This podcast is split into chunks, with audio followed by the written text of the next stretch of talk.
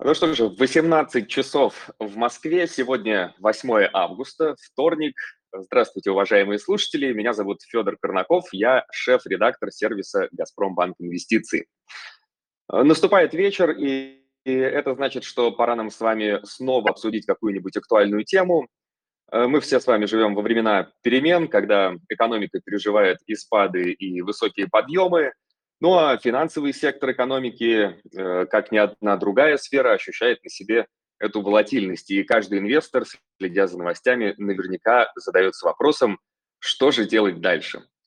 А, Сбербанк у нас демонстрирует впечатляющие отчеты, подтверждает свою лидирующую позицию на рынке, ВТБ тоже не отстает, и все выглядит так, что российские банки выходят на какой-то новый уровень стабильности, э, роста. Но вопрос в том, стоит ли это воспринимать как долгосрочный тренд, или, возможно, это какое-то временное явление, и инвесторам нужно быть настороже. Вот на эти и какие-то другие вопросы мы постараемся сегодня найти ответ. А главная тема э, сегодняшнего эфира – перспективы финансового сектора. Стоит ли ждать дальнейшего роста акций банков или пришло время фиксировать прибыль. Поговорим мы и о финансовом секторе в целом, и о конкретных эмитентах подробнее тоже остановимся.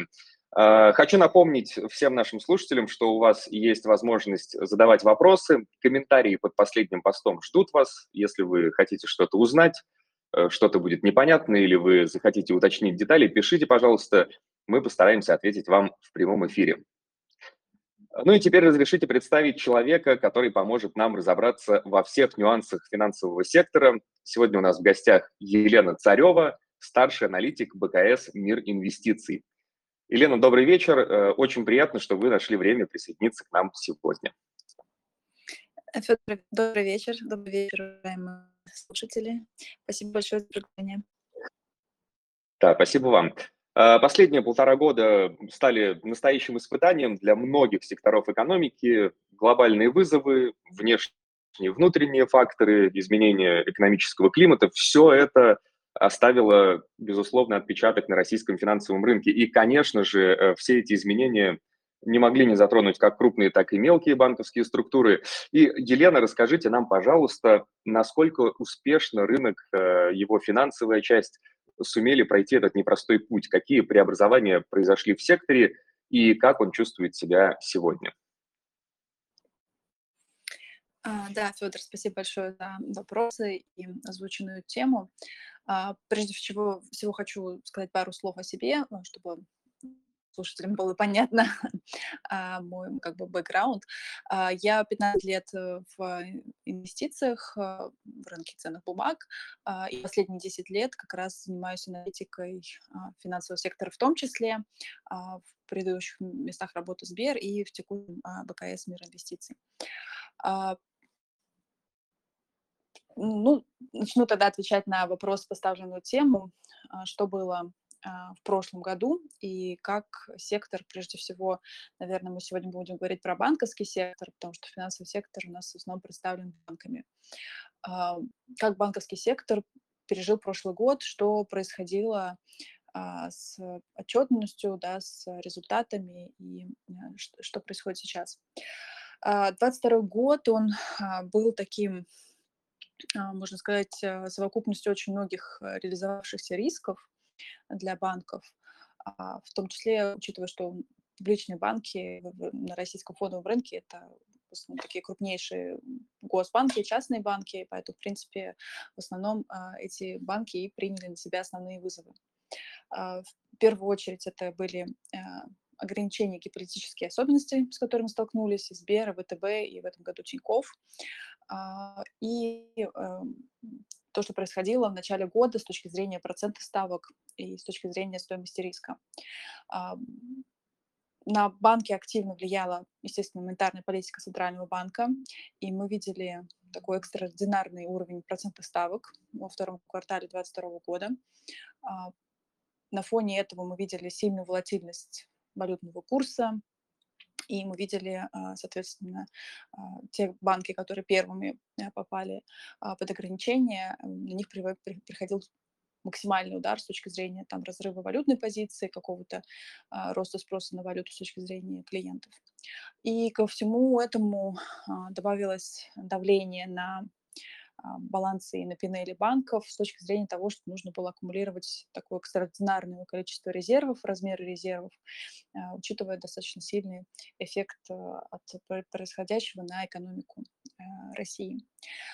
Соответственно, на фоне такой волатильности, таких реализовавшихся рисков, Центральный банк достаточно активно вводил меры поддержки банковского сектора. Это то, что мы наблюдали и в ковидные времена, а, чтобы банкам можно было эм, каким-то образом адаптироваться. Да, эти меры были введены в 2022 году, действовали, а, часть мер действовала до конца года, часть мер была продлена и в 2023.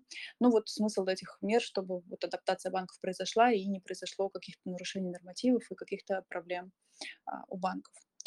А, в принципе, тот итог, который мы видели в прошлом году за 2022 год, это все-таки банковский сектор показал прибыль. А, прибыль была чуть больше 200 миллиардов рублей. А, это, конечно, не сравнится с тем показателем, который мы видели в 2021 году. Был рекордный уровень прибыли 2,4 триллиона рублей. Естественно, понятно, что это за счет крупнейшего госбанка Сбер. Ну и остальные банки были, в принципе, тоже в плюсе. Поэтому 22 год а, был достаточно сложным, и вот то, что, в принципе, э, итог был позитивным а, по прибыли, это а, показало все-таки такую устойчивость, да, то есть во втором полугодии на фоне разворота процентных ставок, на фоне мер стабилизации со стороны Центрального банка, банковский сектор все-таки показал хорошую динамику по году. Что произошло в 2023 году и что мы видим сейчас – а, тренды очень-очень позитивные, очень хорошие, очень сильные. А, конечно, банковский сектор – это такая обсервация ситуации макроэкономической, и мы видели, наверное, оценки прошлого года по а, динамике ВВП начала 2023 года и практически середину, они, в принципе, в основном пересматривались в плюс. И для банков, естественно, рост экономики – это основной позитив с точки зрения а, динамики кредитного портфеля, с точки зрения стоимости риска, который а, сильно снизился после шокового 2022 года, и с точки зрения маржинальности.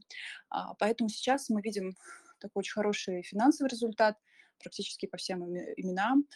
Сбер, ВТБ, Тинькофф мы видим идут с хорошим динамикой прибыли, и скорее это будут такие уже рекордный год в истории Э, банков э, по прибыли в целом. А, что еще интересно наблюдается в секторе? Мы видим достаточно такую сильную девалютизацию баланса. А, в целом по сектору мы видим снижение э, валютных корпоративных кредитов 15%. А, напомню, что в начале 2022 года это пол 24. И очень сильную девалютизацию на стороне средств физических лиц. Сейчас это около 9% доля валютных депозитов против почти 20% в первом квартале 2022 это такой сильный тренд, а, и он сильно помогает банкам с точки зрения того, что, в принципе, на рублевых кредитах э, ставки выше, и привлекательность этих кредитов э, для банков тоже э, выше. А, мы видим рост кредитов, мы видим рост как корпоратов, так и в рознице. А, и мы понимаем, что, наверное, этот рост в кредитах, особенно необеспеченный, а, может немножко притормаживаться дальше, отчасти на том, что рост процентных ставок а, с учетом повышения ставки Центрального банка ключевой и дальнейшее ожидаемое повышение. И также с точки зрения того, что Центральный банк а, достаточно проактивно смотрит на рост необеспеченного кредитования, особенно более рисковых сегментах, и вводит макропотенциальные надбавки. А, но, тем не менее, мы считаем, что год идет хорошо. А, по отчету ЦБ а, прибыль банковского сектора сейчас за первое полугодие 1,7 триллиона рублей. Напомню, рекорд был в 2021 году, как я уже говорила, 2,4 триллиона рублей.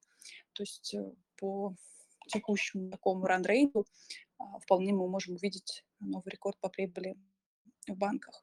И что позитивно тоже, что 99% по активам в системе, 9% банков по активам, они прибыльны. То есть, в принципе, этот разворот, он а, вызван таким, а, в принципе, а, хорошим фоном, более-менее комфортным уровнем процентных ставок и таким достаточно резким снижением стоимости риска, учетом того, что в прошлом году банки достаточно активно их создавали резервы.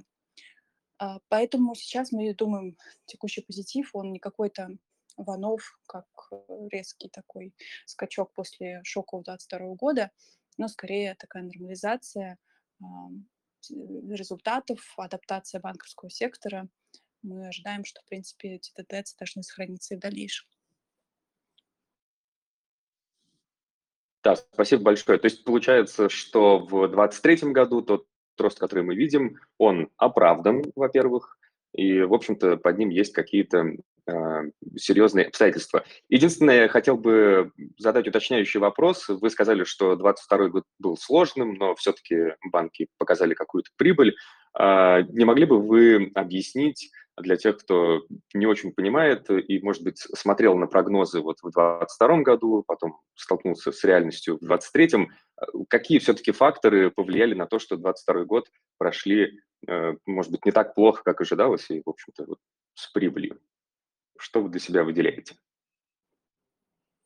Да, Федор, конечно, хороший вопрос. А, Наверное, начну с того, что у нас в целом банковской системе а, и с учетом политики регулятора а, банки старались жить с, таким запасом прочности, запасом по капиталу. Понятно, что эта история все-таки диверсифицирована внутри сектора, но Центральный банк вводил такие контрциклические надбавки к достаточности капитала. Вообще, в принципе, там посмотреть регулирование, наверное, глобально а, против России. В России такой а, больше был а, фокус на такой защитной позиции, чтобы, в принципе, абсорбация шоков возможных, да, реализации каких-то событий э, черных лебедей, она могла абсорбироваться с наименьшими потерями. Поэтому вот этот накопленный а, результат финансовый, который мы видели в 2021 году, и до этого результаты финансовые, они, в принципе, хорошо аккумулировались э, в капитале и вот дали а, некоторый задел. Это один фактор, который поддержал а, банки в прошлом году. Второй фактор – это, наверное, то, что все-таки были меры поддержки, да, которые дали возможность первое полугодие, которое все-таки было самое сложное с точки зрения повышенных процентных ставок, с точки зрения волатильности курса и с точки зрения повышенных созданий резервов, а, вот эти послабления, они дали возможность все-таки мягче а, пройти этот сложный период. И а, второе полугодие 2022 года, оно все-таки было так относительно легче, да, с точки зрения именно того, что вот этот экстраординарный уровень процентных ставок, э, он был понижен, ставки процентно нормализовались, к концу года, да, получается, ставка составила 7,5%, на пике она в 2020 году была 20%. Конечно, такое резкое снижение, оно было очень позитивно отражено в стоимости фондирования, маржинальности и поддержало банки. А, поэтому, в принципе, вот это второе полугодие, где ситуация стала разворачиваться, а, по ставкам, по созданию резерва, он тоже дала возможность банкам все-таки адаптироваться и а, выйти уже в какую-то, ну, по крайней мере, по результатам месяца второго полугодия 2022 года, то, что мы видели в отчетности РБПУ Сбера, а, потихоньку показывать уже такие хорошие результаты. Да, спасибо, теперь понятно. То есть то, что банки прошли 22 год э, легче. Э, можно сказать, что произошло это благодаря накопленному запасу прочности, действиям регулятора и еще, может быть, как результат снижения ставки, которое тоже э, сектору помогло. Отлично. Ну, Елена, давайте теперь э, сменим оптику. Буквально как в камере мы заменим такой широкий угол на более узкий, поговорим о, о нескольких конкретных игроках, о комитентах, чьи акции торгуются на рынке. А, перейдем к разбору компаний, потому что я уверен, инвесторов наших слушателей а, очень волнует, что же происходит с конкретными именами, как идет их бизнес в текущих условиях и э, как на них э, смотрите вы, потому что факты – это одно, но то, как на эти факты смотрит профессионал, это, конечно, э, дорогого стоит. А, начнем мы с лидера, с главного игрока на российском финансовом рынке, банка с огромной историей и потенциалом, это Сбербанк. Он показывает рекордные отчеты, подтверждая тем самым свою такую доминирующую позицию. И, Елена, э, каким вы видите текущий момент для Сбербанка, за счет чего растет, почему растет и какие перспективы у него на будущее? Да, Федор, спасибо.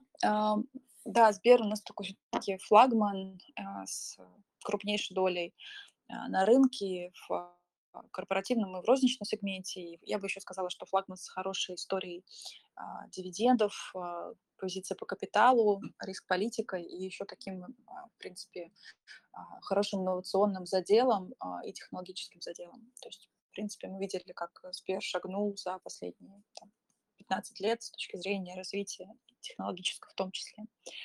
А, ну, акции Сбера у нас показывают очень хорошую динамику с начала года, да, практически удвоились уровни.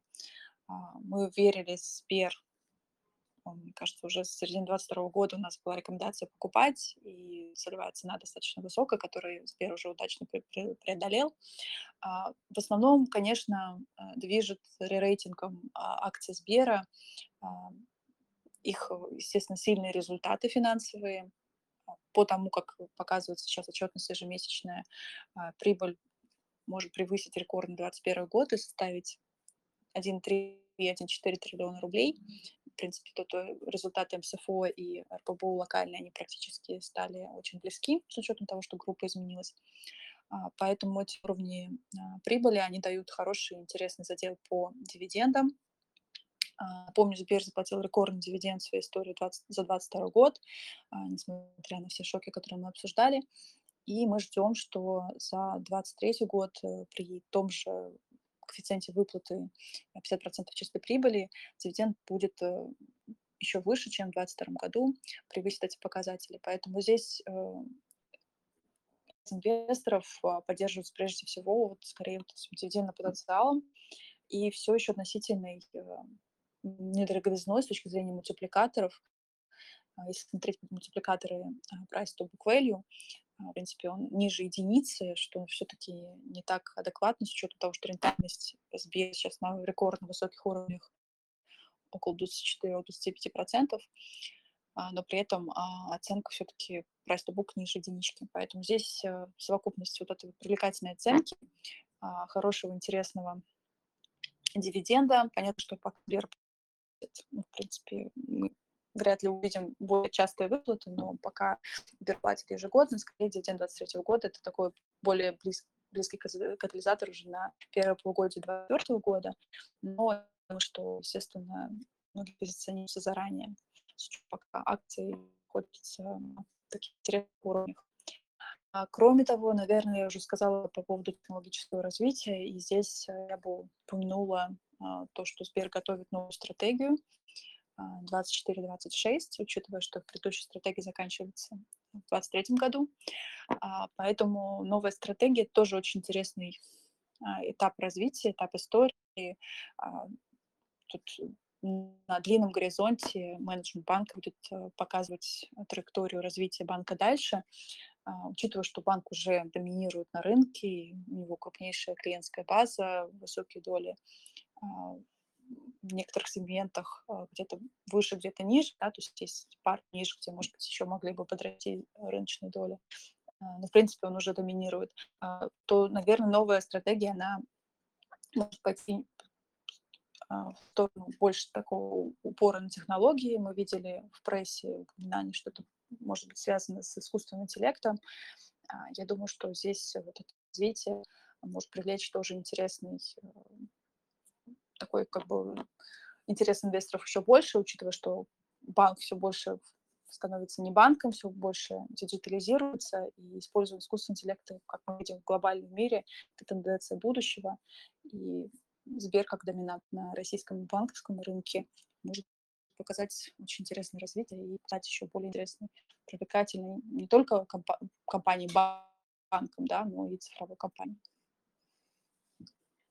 А, понятно, то есть э, технологическая трансформация – это была не шутка какая-то, не для красивой презентации с, Михаилом Боя... с Михаилом Боярским это все сделали, а действительно за этим есть какие-то изменения. Ну и, конечно, этот э, фактор дивидендов высоких э, еще выше, чем за рекордные 22 э, год, э, я так понял, мы ждем. Это удивительно, конечно, потому что я думаю, если бы мы вот в такую машину времени отправили э, капсулу с информацией о том, что мы знаем сейчас, в прошлое, не знаю, в год назад, Думаю, никто бы не поверил, что у нас есть машина времени. А, хорошо, Елена, давайте двигаться дальше. У нас в списке банк, который тоже удивил некоторых инвесторов, показав рекордную прибыль за первое полугодие 2023 года. А, речь, конечно, о ВТБ. Поделитесь, пожалуйста, своим взглядом на него, что вам известно и как вы для себя и своих клиентов это все интерпретируете. А, да, ВТБ а, тоже банк э, таким позитивным развитием в этом году с точки зрения а, горных результатов по прибыли. А, мы, в принципе, не так давно поменяли свой взгляд а, с рекомендации держать на рекомендацию покупать. В основном а, наша рекомендация держать была связана, конечно, с прошлым годом. А, банков все а, было больше а, вот, э, наверное, связанных с ограничениями и гиперическими особенностями прям а, с точки зрения валютных э, переоценок движения там клиентов по валютным средствам, поэтому здесь банк столкнулся первый со всеми сложностями и, можно сказать, абсорбировал больше удар. Поэтому пришлось очень тяжело, и банк показал сильный убыток. А, что, естественно, сказалось на его а, достаточности капитала, позиции по капиталу, а, и чем было впоследствии вызвана потребность поднимать этот капитал как через сделку с центральным банком, так и через сделку на рынке. Но сейчас этот навес ушел по размещению акций. Сейчас мы видим, что в принципе, ВТБ основной приоритет– это как раз стабилизация позиции по капиталу, выравнивание, улучшение, укрепление этой позиции. Поэтому э, с, этими, с этим связаны две сделки размещения в первом полугодии этого года и э, их пауза в дивидендах, которая естественным образом была в прошлом году э, и продолжается сейчас. Э, менеджмент э, очень активно э, указывают на то, что их приоритет в капитале, поэтому дивиденды за 2023 год они не планируют выплачивать. Но между тем, да, результаты, которые мы видим а, по чистой прибыли, они а, действительно бьют рекорды, а, рентабельность около 20%, это, наверное, очень сильный-сильный скачок в рентабельности, потому что ВТБ всегда был с рентабельностью ниже, чем у Сбера, и это было где-то там, наверное, все-таки максимальное значение около 15%. А, поэтому эти выдающиеся результаты, они, конечно, позитивно сказываются на рейтинге акций, на том, чтобы укреплять позиции по капиталу, возвращаться к дивидендам. В наших прогнозах мы э, видим, что за 2024 год а, при текущих вот у них прибыльности, а, рентабельности банк может вернуться к дивидендам и выплатам 50% чистой прибыли. Здесь тоже важно отметить, что ВТБ укрупнил свои позиции через приобретение Открытия у Центрального банка в прошлом году. А, это такой хороший boost э, и синергии с нашей точки зрения, учитывая, что это банки со схожим профилем корпоративного розничного бизнеса. А, у Открытия также достаточно было хорошее а, качество активов, да, то есть э, было произведено качественная реструктуризация банка, и э, банк в достаточно хорошем состоянии состоянии, как актив э, хорошее приобретение для ВТБ, который дает а, и дополнительный рост э, клиентской базы, и бизнеса, и развитие дальше. Поэтому мы позитивно смотрим на ВТБ, а, с учетом того, что сейчас э, их фокус, на наш взгляд, вполне оправдан. Хорошая генерация капитала, которая показывает финансовые результаты, это такой задел на будущее а, с точки зрения дивидендов. А, понятно. Но давайте еще раз проговорим э, для тех, кто, может быть, не уловил э, эту мысль. Э, судя по всему, дивиденды за 2023 год мы пока от ВТБ не ждем, то есть вот эта рекордная прибыль пока что, скорее всего, не дойдет до акционеров. Да, мы в наших прогнозах не ждем дивидендов за 2023 год. Первые дивиденды, которые мы ждем, это будут за 2024. Да, понятно, спасибо. Ну, теперь давайте перейдем к банку, который на российском рынке представлен депозитарными расписками, а не акциями. Э, инвесторы, конечно, с нетерпением ждут, когда компания переедет в российскую юрисдикцию, но есть ли там что-то, из-за чего стоит ждать, э, как бизнес Тинькофф банка переживает вот эти изменения, расскажите нам, пожалуйста, Елена. Тинькофф э, очень интересная история.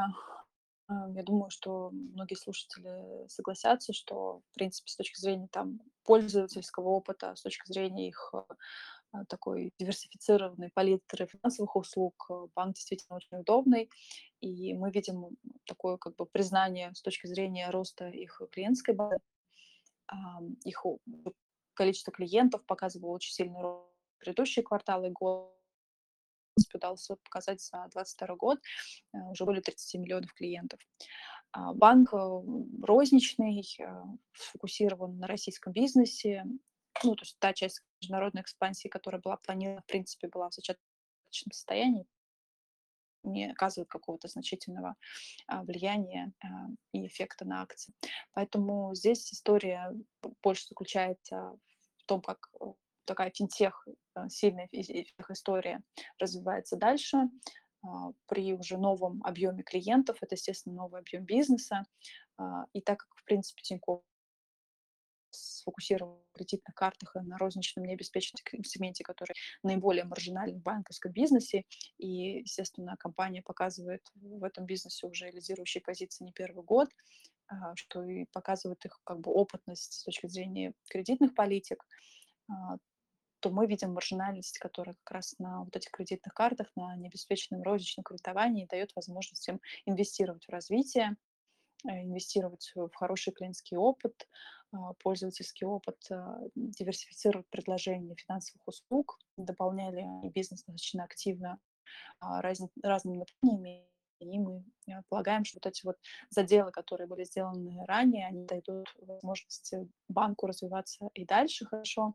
Этот год также, как мы, в принципе, обсуждали в целом по банковскому сектору этот 1,7 триллионов прибыли, э, рублей прибыли и хорошие 99% всех банков, показывающие прибыль, да, мы как бы видим, в Тинькофф также все отражается. А, их прибыль может стать тоже рекордной а, за всю историю. А, мы прогнозируем 65 миллиардов рублей за 2023 год с хорошей высокой рентабельностью, выше 25% по капиталу. Здесь, в принципе, история в том, что дивиденды Тинькофф платили всегда не самые высокие, история была всегда больше нацелена на инвестирование а, в рост, плюс э, рост клиентской базы, рост бизнеса, туда тратится и используется капитал, а, поэтому мы как бы не видим особого какого-то негатива от того, что сейчас э, компания в силу, в силу э, инфраструктурных ограничений да, не может платить дивиденды, но мы считаем, что здесь вполне а, есть у компании преимущества и хорошие а, рыночные позиции для того, чтобы показывать хорошую динамику в бизнесе и дальше. Поэтому взгляд позитивный, рекомендация у нас покупать. А, и вот как раз ближайшим катализатором будут результаты за второй квартал СФО в конце августа. Понятно. То есть в случае с Тинькофф рост на необеспеченных кредитах, грамотное управление этой частью бизнеса дает потенциал для роста по-прежнему, и от Тинькофф вы тоже ждете рекордную прибыль. Ну что же, надеюсь, мы скоро об этом узнаем, и инвесторы тоже будут довольны. А, конечно же, разговор о финансовом секторе был бы неполным, если бы мы не затронули Центр финансовой активности России, Московскую биржу. Она играет важную роль в экономике страны, важную роль для нас, для всех, как инвесторов, безусловно.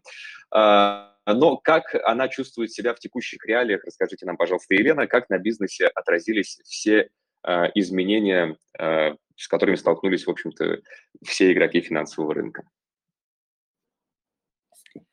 Да, прежде всего, Москва биржа это все-таки не банк, а это а, бизнес устроен совершенно по-другому, то есть это а, не кредитование, да, там, под заемные средства, процентные ставки, а как такая инфраструктура, на которой участники пользователи этой инфраструктуры совершают сделки, соответственно, Московская биржа как площадка организатор берет комиссии, и вот у них вот как раз получается такой комиссионный бизнес, да, все-таки у, у банков это кредитный бизнес, связанный с рисками а, кредитными.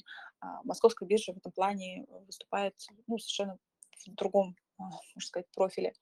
А, понятное дело, что есть несколько в группе Московской биржи несколько компаний, у которых банковская лицензия, а, накладывает какие-то ограничения с точки зрения использования капитала, но все равно этот бизнес, который больше построен на вот таком понимание, что это инфраструктура и комиссионные доходы, которые составляют больше половины выручки.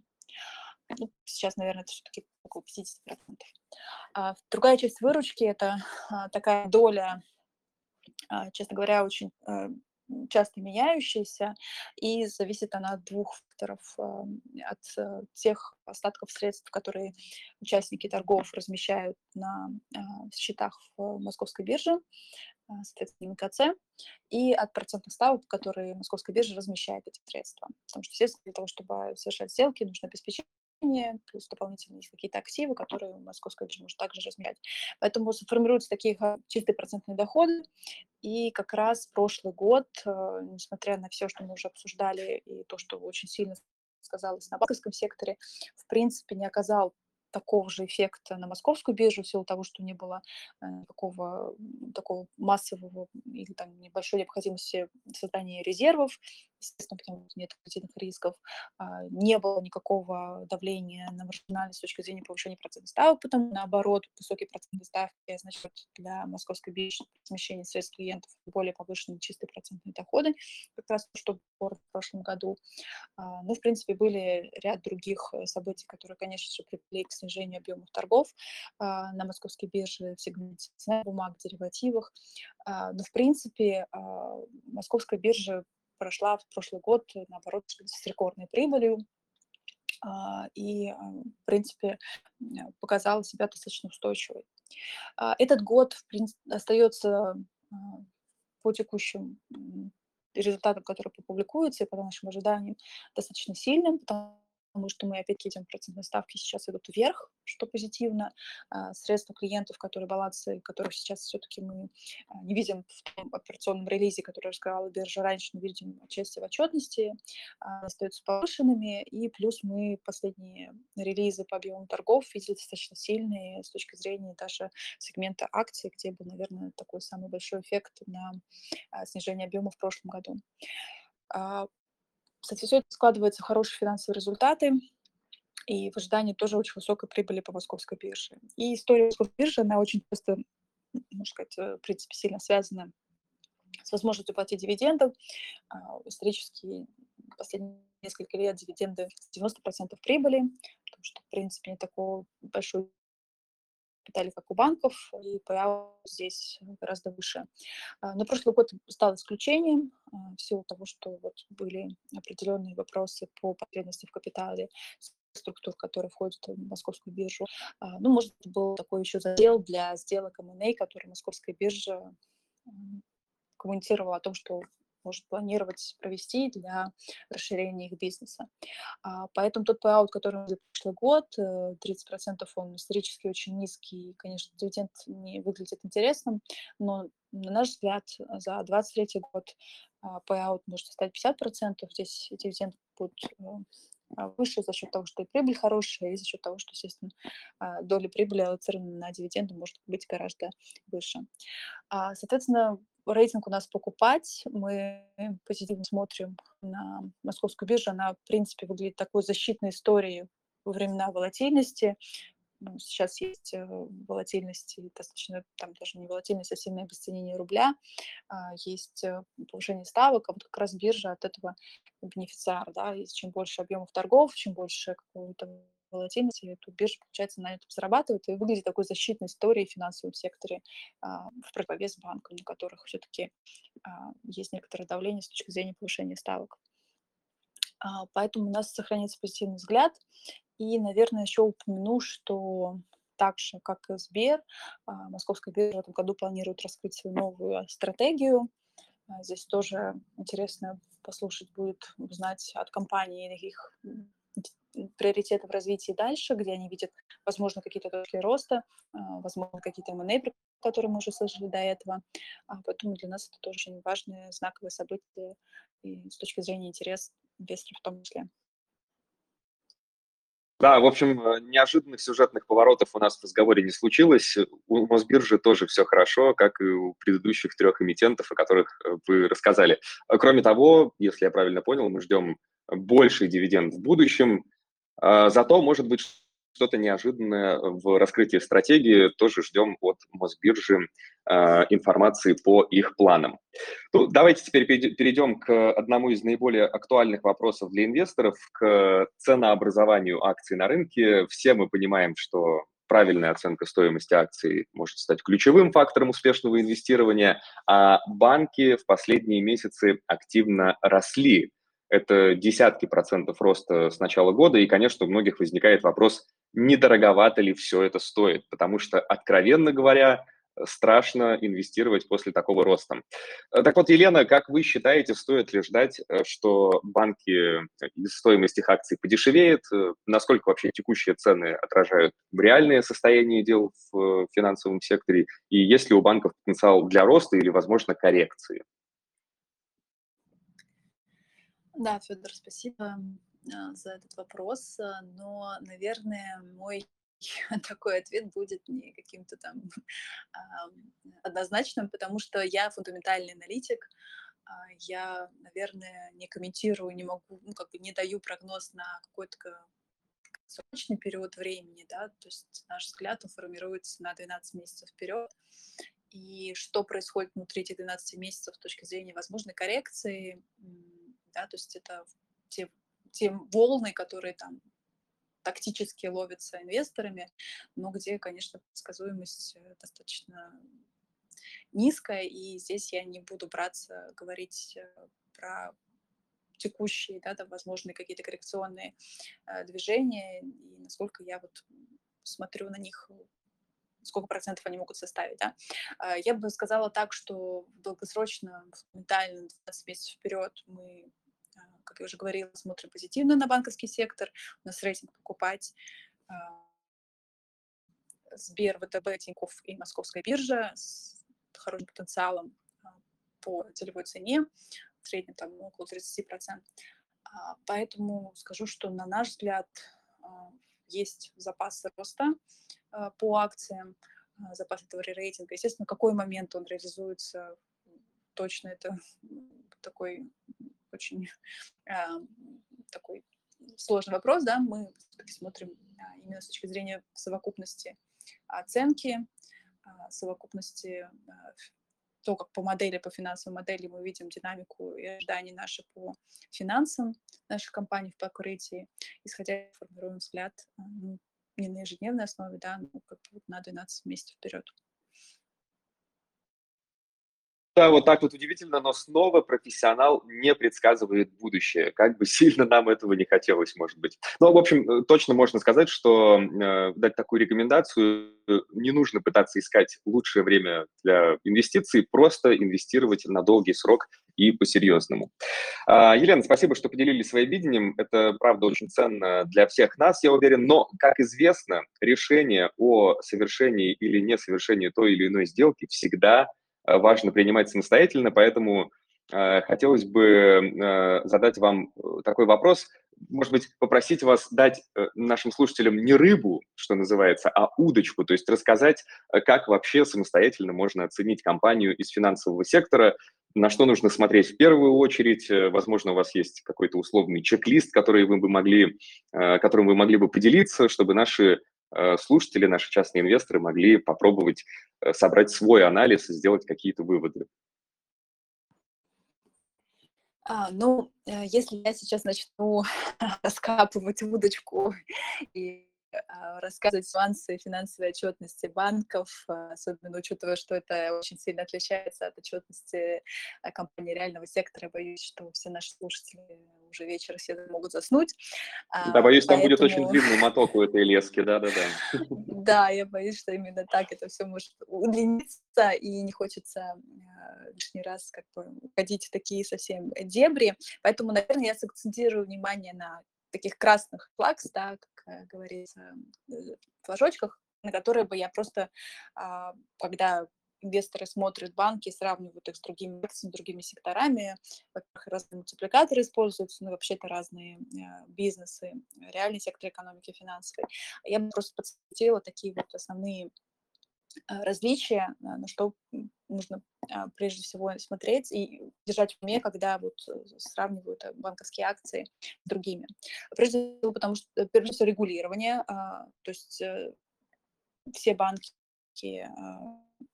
финансовые организации, в числе в финансовом секторе, они зарегулированы достаточно центральным банком, то есть есть нормативы, которые ограничивают э, в некоторых некоторой степени там дивидендные выплаты, какие-то возможности роста. То есть надо обязательно учитывать, что вот это регулирование достаточно специфическое в банках, в финансовом секторе, и оно накладывает отпечаток на а, то, как могут, в принципе, банки распоряжаться своими а, средствами. А, второй момент – это смотреть на такой показатель, как рентабельность капитала то есть ставить это к средней, среднему балансовому капиталу за период. А, этот показатель хорошо сравнивать между акциями финансового сектора а, и посмотреть э, этот показатель против стоимости капитала, который инвестор оценивает с учетом процентов ставок и рисков, которые он видит.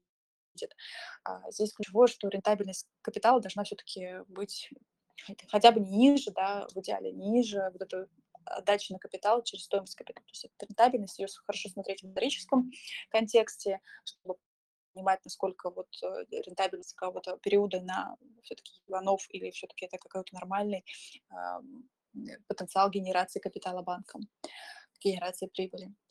Э, и обязательно посмотреть позицию по капиталу, да, опять-таки связано с регулированием, насколько э, нормативы по достаточности капитала, все-таки нормативов много разных у банков и по ликвидности, и по а, концентрации, но, наверное, все-таки ключевой остается норматив достаточности капитала, а насколько он а, дает задел для выплаты дивидендов, да, особенно это важно, когда мы ждем каких-то изменений в дивидендной политике, в, рост или в снижение, да, то есть для того, чтобы инвестору понять, насколько действительно это возможно, то нужно посмотреть именно соблюдение нормативов против минимальных и запас у банка, и он сможет действительно как-то улучшать свою дивидендную политику и давать еще более инвесторам. И, наверное, еще интересно было посмотреть на банки как и уже технологические истории, да, а какие именно банки ставят на технологии, которые насколько они щедры на то, чтобы развивать это направление. Все-таки, на мой взгляд, за технологиями будущее. И вот то, что мы видим у Сбера и Тинькофф, э, у многих банков, а, то, что на это инвестируется много средств, дает действительно а, важный задел для будущего развития. Вот чтобы не наскучить и чтобы наша аудитория а, не заснула, сделала вкратце такой ликбез. Елена, спасибо большое. Я думаю, тем, для кого это было полезно, слушали предельно внимательно. А, Еще что хотелось бы обсудить. Вот в Минэкономразвитии на Мосбирже говорили, что до 2025 года в России ожидается до 40 публичных размещений, и в СМИ это называют бумом IPO. Мы уже видели размещение в УШ, э, генетику, например, вышли на рынок. Э, Елена, на ваш взгляд, следует ли нам ожидать появления на бирже новых банков в ближайшее время? Видите ли вы что-нибудь такое? Хотелось бы. Мой ответ хотелось бы, потому что действительно э, истории не так много у нас в секторе представлено, и э, учитывая их специфику, хотелось бы, чтобы в секторе было больше и публичных имен. А какие кандидаты? Я думаю, что у нас есть э, разные игроки в розничном кредитовании и технологии, технологичные игроки, финтехи, которые активны. А, наверное, ну, конечно, мы называть не будем, но я думаю, что если рынок, а, сам фондовый рынок э, станет, ну, будет выглядеть привлекательным дальше для инвесторов, то будет спрос. А, я думаю, на хороший спрос могут и новые имена в банковском секторе тоже появиться. Это будет действительно очень хорошо для развития фондового рынка в целом. Да, хотелось бы, чтобы выбор в банковском секторе был шире. С этим я абсолютно точно соглашусь. Ну что ж, Елена, спасибо большое за содержательные ответы э, на мои вопросы. Давайте теперь перейдем к вопросам от наших слушателей в комментариях под последним постом. Их можно оставлять. Э, посмотрим, о чем э, вас спрашивали. Вот есть вопросы от Никиты, я выберу некоторые из них. Как скажется ужесточение э, ДКП Банка России в сентябре на финсекторе? Что вы можете об этом сказать? И еще оцените, пожалуйста, влияние закона об отмене переводов по СБП, вот э, тот самый размер 30 миллионов рублей, э, этот объем 30 миллионов рублей, то, что можно переводить на свои счета, скажется ли это как-то на доходы банковские? А, да, с точки зрения а, монетарной политики, изменения процентных ставок, а, повышения вот недавние базисных пунктов, оно, в принципе, не выглядит таким а, сильно меняющим а, условия работы банков, да, то есть э, есть э, понятное движение с точки зрения ставок по депозитам, но оно потихоньку э, начинает транслироваться и на активную сторону. В частности, мы сегодня видели Сбер решил повышать ставки по ипотеке, но, естественно, это как следствие того, что ставки в экономике растут. Поэтому какого-то сильно значимого эффекта от этого повышения мы не ожидаем. Плюс я бы уточнила, что э, была очень активная у банков стратегия раньше переводить э, клиентов на плавающие ставки по кредитам, и это как раз помогает э, на цикле повышения ставок, это быстрее э, повышает ставки на активной стороне. А следующее ужесточение, да, которое возможно до конца года, сентябрь и возможно, какое-то еще повышение. А, ну, мы не, ожидаем а, какого-то экстраординарного уровня процентных ставок, а, поэтому некоторые незначительные повышения в том э, курсе, как э, сейчас говорит ЦБ, на наш взгляд, не окажет какого-то сильного давления на маржинальность. Но, скорее всего, это окажет давление, влияние на рост. А, мы видели рекордные выдачи в ипотеке, видели хороший рост и в рознице. Ну, вот отчасти этот рост он будет замедляться, что, в принципе, может э, немного снижать рост по кредитному портфелю. А, но с точки, с точки зрения маржинальности мы не видим какого-то сильного негатива. Поэтому а, скорее вот это первое полугодие 23-го, оно все-таки по финансам будет выглядеть более сильно, именно отчасти от того, что второе полугодие, полугодие на фоне более высоких процентов ставок может показать э, чуть такой скромнее рост по кредитам. И второй вопрос по, по, по лимитам, да, извините, я uh упустила. А второй по лимитам, а, да, здесь э, повышение лимитов э, может, э, опять-таки, да, сделать вот это при, более привлекательным использование системы быстрых платежей. С другой стороны, мы знаем, что банк активно развивается такая вот форма подписки, активного привлечения в свою экосистему, много дополнительных э, систем платежей и интересных э, тоже дополнительных скидок, мотиваций, поэтому мы думаем, что какого-то единовременного эффекта на финансово-банковое изменение не случится.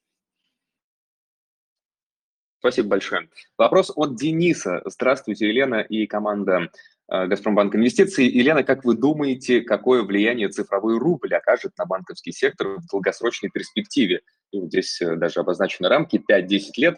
И как вы считаете, насколько... Отдельный второй вопрос, но я тоже его задам. А, и как вы считаете, насколько устойчива экосистема Сбера в отрыве от банковского бизнеса?